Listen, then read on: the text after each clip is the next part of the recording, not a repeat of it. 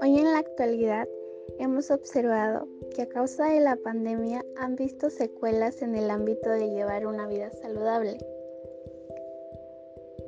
como lo es la falta de una buena alimentación y la ausencia de la actividad física. Es por ello que en este programa te traeremos especialistas calificados en diversas áreas de nutrición y actividad física, las cuales tratarán de distintos temas, como por ejemplo, ¿qué nutrientes aportan los alimentos? a cargo de nuestra especialista Antonella Siguas. También tendremos algunas recetas saludables que te sorprenderán a cargo de nuestra especialista Alejandra Castillo. Para concluir con esta sección de alimentación, daremos consejos a cargo de nuestra especialista y encargada Adriana Nolasco. Empezando con la sección de actividad física, empezamos con el tema la actividad física y su influencia en una vida saludable, a cargo de nuestra especialista Candy González, quien te ayudará a conocer mejor tu cuerpo y sus beneficios. ¿Sabes cómo prevenir enfermedades a través de la actividad física? Pues nuestro especialista Alfonso Napa te mostrará y te dará a conocer algunos puntos.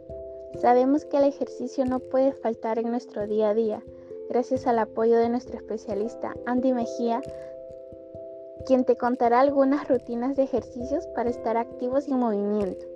Y bien, conociendo todos los temas del programa Viviendo Mejor, con el tema ¿Estás llevando un buen estilo de vida saludable?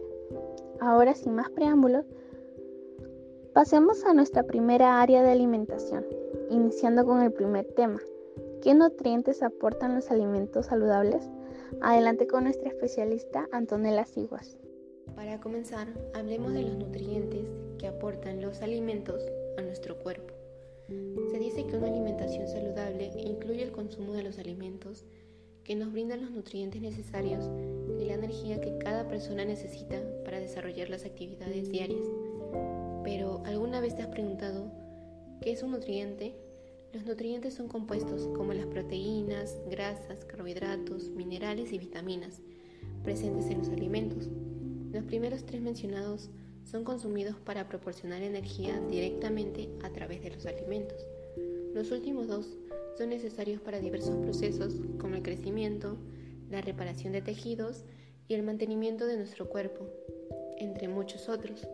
Existen diferentes tipos de nutrientes, los cuales cumplen funciones importantes en el cuerpo. Ahora nos planteamos la siguiente pregunta. ¿Cuáles son los nutrientes esenciales? Los principales nutrientes son los carbohidratos, proteínas, grasas, vitaminas y minerales. Estos se pueden dividir en dos categorías, los macronutrientes y los micronutrientes. Los macronutrientes se trata de aquellos nutrientes aportados por los alimentos que suministran la energía al organismo y son requeridos en grandes cantidades para mantener la salud. Los micronutrientes se trata de nutrientes que el organismo necesita en menores cantidades y que son indispensables para diferentes procesos metabólicos del organismo. Ahora pasemos a una pregunta que considero que es muy importante y dice lo siguiente. ¿Cuáles son los alimentos que contienen nutrientes? Todos los alimentos los aportan, pero cada una de ellas en diferentes proporciones. Para llevar una dieta que contenga las proporciones necesarias de nutrientes requeridos por nuestro organismo, Debemos conocer cuáles son los nutrientes que contienen cada alimento y combinarlos para alcanzar la cantidad recomendada que cada cuerpo necesita para funcionar correctamente. A continuación te hablaremos de algunos alimentos clasificados por nutrientes que puedes incluir en tu alimentación. Primeramente tenemos a los alimentos ricos en proteínas. Dentro de estos alimentos encontramos a los productos de origen animal. También tenemos a los alimentos ricos en grasas que proveen al organismo de ácidos grasos esenciales que se dividen en insaturadas y saturadas. Tenemos alimentos ricos en carbohidratos. Dentro de este grupo encontramos principalmente a los cereales, caracterizados por su aporte principal de fibra. Y por último tenemos los alimentos ricos en vitaminas y minerales. Dentro de ella encontramos a la yema de huevo, avena, espinaca hígado, leche, pescado, entre otros más. El grupo de las frutas y las verduras también es rico en vitaminas y minerales, pero eso es dependiendo de su color. Las verduras y las frutas de color anaranjado, amarillo y rojo, por ejemplo, se caracterizan por ser buena fuente de vitamina A y C. Las de color verde contienen especialmente vitamina A y C de complejo B, E y K y minerales como magnesio o hierro. Las de color azul, morado o púrpura contienen vitaminas de complejo B y algo de vitamina C, mientras que las de color blanco contienen vitaminas de complejo B y minerales como el potasio. Muchas veces empezar un estilo de vida saludable es difícil, ya que uno está acostumbrado a un estilo de vida totalmente diferente, pero tampoco podemos decir que hay alimentos que van a estimular nuestro sistema inmunológico o van a prevenir y curar enfermedades, ya que esos no existen. Somos conscientes de que Actualmente existen una gran variedad de enfermedades que son causadas por una mala. Sin embargo, no somos capaces de hacer algo al respecto para revertir esta situación. Una buena nutrición no se trata solo de comer grandes porciones de comida, sino de saber elegir qué alimentos nos aportarán los nutrientes que nuestro organismo necesita. Necesitamos ajustar nuestros planes de alimentación Sé que puede ser difícil, pero con perseverancia y dedicación podemos lograrlo. Y de esta manera hacerlo un bien a nuestra salud. Podríamos comenzar incorporando a diario alimentos de todos los grupos, incluyendo los que no nos gustan, pero son muy saludables, e ir disminuyendo las porciones de estos y reemplazarlos por opciones saludables. Es necesario tener en cuenta que no existen alimentos malos, ya que todo se trata de las porciones y tampoco debemos restringirnos a algunos alimentos porque los consideremos malos o dañinos. No normalicemos la idea de que comer saludable es morirse de hambre. Reemplazar las grasas saturadas por las grasas naturales, como la palta, nueces, entre otros productos. Necesitamos un poco de grasa en la dieta para darnos energía, ayudarnos a desarrollar células sanas y ayudarnos a absorber algunas vitaminas y minerales, pero la grasa no saturada es mejor para nosotros que la grasa saturada. Comer demasiado sodio puede aumentar el riesgo de presión alta, ataques cardíacos y accidentes cerebrovasculares.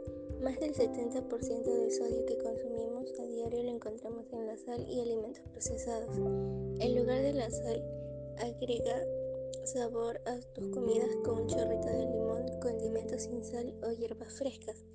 Por otro lado, demasiada azúcar añadida puede contribuir al aumento de peso, la obesidad, la diabetes tipo 2 y enfermedades del corazón.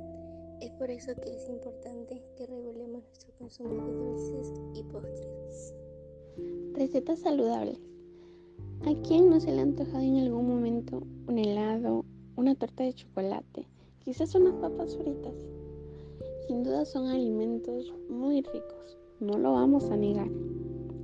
Pero ¿alguna vez nos hemos puesto a pensar cuántas calorías tienen esos alimentos?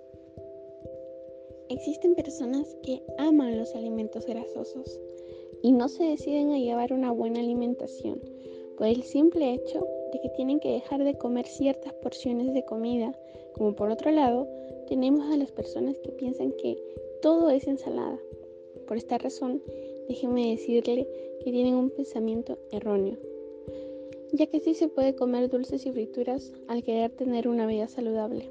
El secreto no está en cómo lo prepares, sino qué alimentos utilizarás para poder preparar lo que vas a consumir.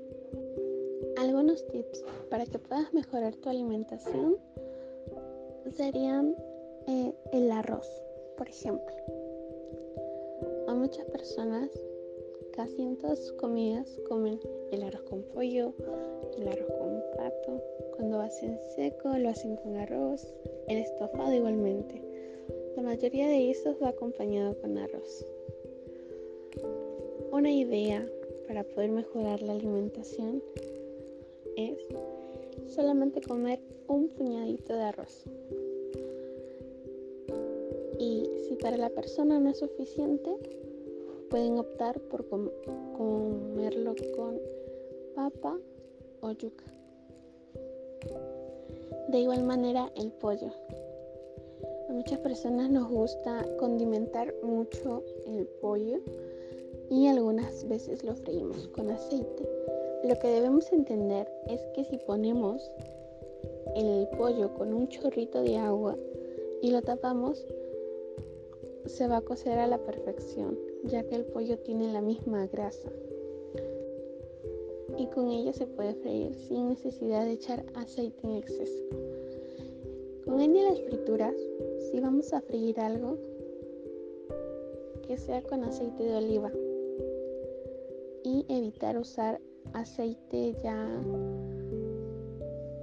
utilizado anteriormente, ya que eso no es bueno porque conforme vamos utilizando el aceite va cambiando de color. En ese, en ese momento estaríamos utilizando las grasas saturadas y es lo que no se quiere ya que perjudicaría nuestra salud.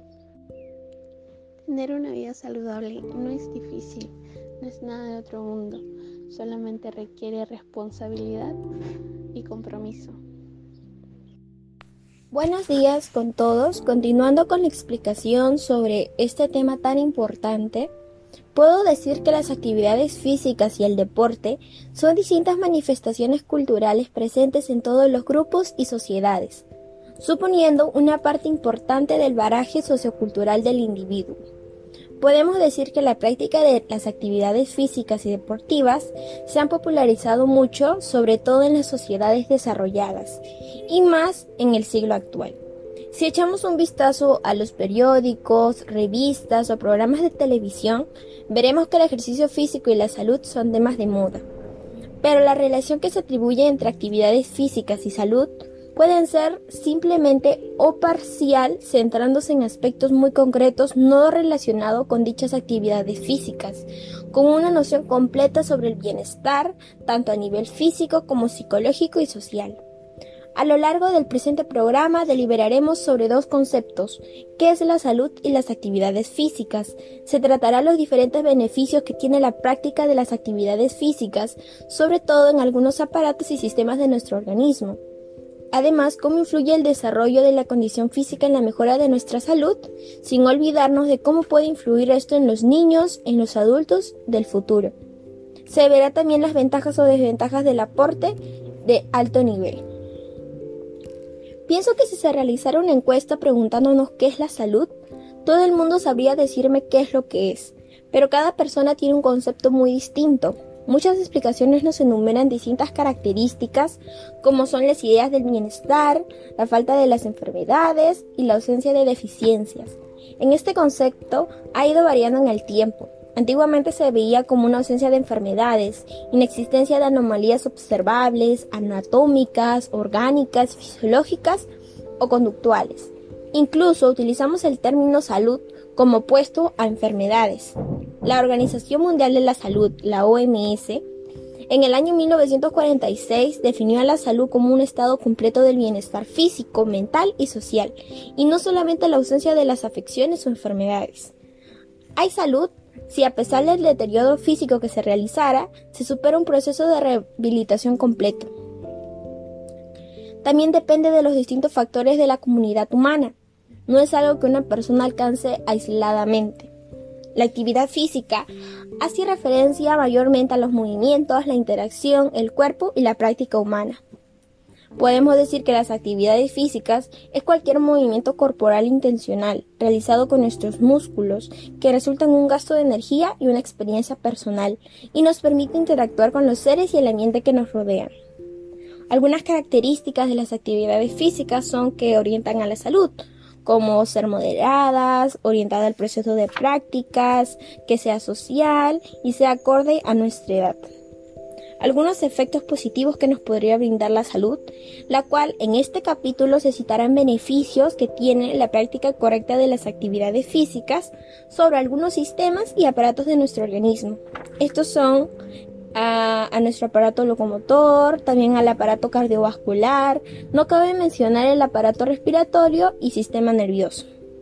El aparato locomotor nos permite realizar cualquier acción voluntaria, la cual está formada por huesos, articulaciones y músculos. Los trabajos aeróbicos se plasman en la mejor capacidad de los músculos, el volumen del número de mitocondrias de las células musculares, dando lugar a la hipertrofia, aumentando la capacidad circulatoria y extrayendo más oxígeno a nuestra sangre. El fortalecimiento de los tendones, ligamentos en los huesos permiten soportar tensiones más elevadas a menor amenaza de lesiones. Sabemos que las actividades físicas resultan indispensables para calcificaciones de huesos, como lo que se previene patológicamente, degradadamente de este sistema óseo articular. El aparato cardiovascular es el encargado de transportar el oxígeno y las sustancias nutritivas a través de la sangre a diferentes tejidos, eliminar los desechos producidos por las células, las cuales están formadas por el corazón y los vasos sanguíneos. Podemos decir que el corazón bombea nuestra sangre, transportando por medio de los vasos sanguíneos el oxígeno y los nutrientes que necesitan nuestras células para obtener energía. Otro efecto importante de la actividad física sobre el aparato cardiovascular es el aumento de la capilación tanto cardíaca como encargado de irrigar el propio corazón. Como la mayoría de los músculos, órganos y tejidos, a la vez se mantiene la elasticidad arterial, que es uno de los factores de la circulación sanguínea. Por otro caso, no cabe mencionar que el aparato respiratorio está implicado en la captación del oxígeno y la eliminación de dióxido de carbono, asegurando el intercambio gaseoso entre el aire atmosférico y la sangre. Esto está formado por las vías respiratorias superiores y los aparatos bronquiopulmonares. La actividad física aumenta el metabolismo del organismo y por lo tanto las necesidades de nuestro oxígeno. Se incrementa además la cantidad de hemoglobinas, de los glóbulos rojos y dado que es responsable de captar el oxígeno de los alveolos, su transporte es hasta los tejidos intercambiando con el CO2 y la expulsión de este en el saco alveolar. Sea mejor o se verá como que un atractivo, un atractivo para nuestro sistema nervioso. El sistema nervioso sabemos que se clasifican en dos, por el sistema nervioso somático y el sistema nervioso vegetativo el sistema nervioso somático, que es el encargado de la actividad muscular, y el vegetativo, que es responsable del control de las funciones orgánicas. Muchos médicos han descubierto en el ejercicio físico una herramienta para combatir el estrés de sus pacientes. Generalmente, los factores externos que se desencadenan una situación de sobrecargas físicas van siguiendo van siguiendo las personas que habitualmente realizan actividades en esta condición las saben manejar, recurren o enfrentan eficacias al estrés. Al ejercicio físico es una mejora a nuestra capacidad de nuestro cuerpo. Además, las capacidades condicionales o capacidades físicas básicas. Según Castañedas y Camerino, Dicen que es el conjunto de los componentes de la condición física que intervienen en mayor o menor grado en la consecución de una habilidad motriz, las cuales son la fuerza, la resistencia, la velocidad y la flexibilidad. La flexibilidad es necesaria para llegar a los límites de, de, cualquier región corporal. También evitan lesiones, ejercen mejor nuestra fuerza y están formadas ya que permiten la actividad necesaria de estas capacidades. Por último, puedo decir que poner el ejercicio en práctica en tu vida es demasiado beneficioso para cada uno de nosotros. Cuando alguien, por ejemplo, dice no sé hacer eso o no me sale hacer esa postura, no significa que no sepa, sino que no tiene la voluntad y el, el, interés para poder realizarlo, ya que todo en esta vida nosotros podemos hacer si nosotros nos proponemos y alcanzamos todos nuestros deseos. Gracias. Actividades físicas que previenen enfermedades. Prevenir enfermedades críticas debería formar parte del plan de salud y bienestar de cada persona. Para limitar tu riesgo de desarrollar una enfermedad crítica, los especialistas recomiendan mantener una rutina regular de actividad física. Además, quienes padezcan de alguna de estas enfermedades pueden utilizar la actividad física como terapia. Entre las actividades tenemos caminar. Parece difícil creerlo, ¿no? pero algo tan básico como caminar podría ser tu mejor aliado para mantener tu salud en un buen estado. Numerosos estudios concluyen que caminar tiene un efecto poderoso en tu salud mental y física. Solo 30 minutos al día, a una velocidad moderada, ayuda a mantener un peso saludable y bajar los niveles de colesterol. Además de mejorar la memoria y tu estado de ánimo, reduce el riesgo de enfermedades cardíacas, cáncer y muchas otras. La segunda actividad sería nadar. Los estudios lo confirman. La natación es el ejercicio perfecto. Este deporte aeróbico tonifica los músculos y ayuda a adelgazar. Además, reduce los niveles del estrés, mejora el rendimiento cardiovascular, estabiliza la presión sanguínea, mejora el sistema nervioso central, estabiliza los niveles de colesterol. Es un entrenamiento idóneo para pacientes asmáticos, pues le ayuda a mejorar su sistema respiratorio. Por otra parte, la natación beneficia a los pacientes de artritis porque reduce la tensión en las articulaciones. Como tercera actividad, tenemos bailar. Bailar está relacionado con bajos niveles de depresión y estrés.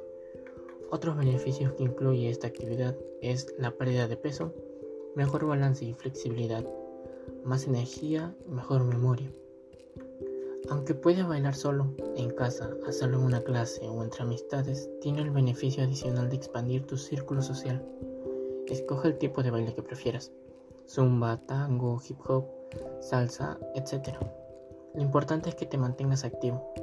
Por lo tanto, escoge la actividad física que más te guste para prevenir enfermedades críticas. Eh, bueno, continuando con el tema, pasamos a las fases del entrenamiento deportivo. Bueno, las fases están divididas en cuatro partes. La primera, que es la más importante, es el calentamiento. Eh, en esta fase se busca preparar el cuerpo para poder realizar eh, los ejercicios. el calentamiento debe afectar cada parte de nuestro cuerpo para así poder evitar, eh, como algunos le dicen, estirones, calambres o en casos extremos lesiones. La siguiente fase es la fase principal acá ya empezamos el entrenamiento, pero como es la fase principal, debemos de empezar eh, despacio y poco a poco aumentar la intensidad de las rutinas, ya sea aumentando las series o repeticiones. En esta fase es donde nosotros mejoramos nuestras habilidades físicas, eh, ya sea ganando fuerza, resistencia o flexibilidad. Eh, bueno, la siguiente fase es vuelta a la calma. Eh, luego de las rutinas intensas que mencioné anteriormente, es necesario bajarle la intensidad y hacer ejercicios ligeros, ya que al calmarnos, luego de esforzarnos así de manera exigente, evitaremos fatigar nuestro cuerpo y que ésta pueda tener algún tipo de lesión peligrosa. Bueno, pasamos a la última fase de nuestro entrenamiento, llamada estiramiento. Esta fase puede ser opcional, pero no me refiero a si la realizamos o no. Me refiero a que podemos escoger si la realizamos o bien al principio o bien al final de, de nuestro entrenamiento. Bueno, si en caso lo realizamos al final, esto serviría para relajar nuestro cuerpo y así poder prevenir dolores musculares y otros muchos problemas. Pero si en caso eh, lo realizamos al principio, esto va a ser casi igual que realizar el calentamiento. Básicamente estaría sirviendo para preparar a nuestro cuerpo para las futuras rutinas este, intensas que se vienen. Bueno, terminando la explicación de las fases del entrenamiento, debemos saber que el entrenamiento deportivo es muy importante para nosotros y nuestra salud, por eso debemos convertirlas en un hábito. Y recordemos que para poder lograr nuestro objetivo debemos de ser constantes y evitar a toda costa comidas altas en grasas y calorías, y además mantener una buena alimentación. Gracias somos responsables de nuestro organismo, de lo que hacemos, consumimos, a qué nos exponemos. Por lo tanto, es importante realizar acciones que permitan el idóneo desarrollo de nuestro organismo. Por lo mismo, nuestra salud es la clave para poder realizar todas nuestras actividades diarias. Es una tarea muy importante con nosotros mismos, pues debemos de promover nuestro organismo de las condiciones necesarias para que tenga un buen funcionamiento. Bueno, eso ha sido todo por hoy y esperamos de que todo lo brindado les haya servido y les haya sido de mucha ayuda. Nos despedimos y gracias.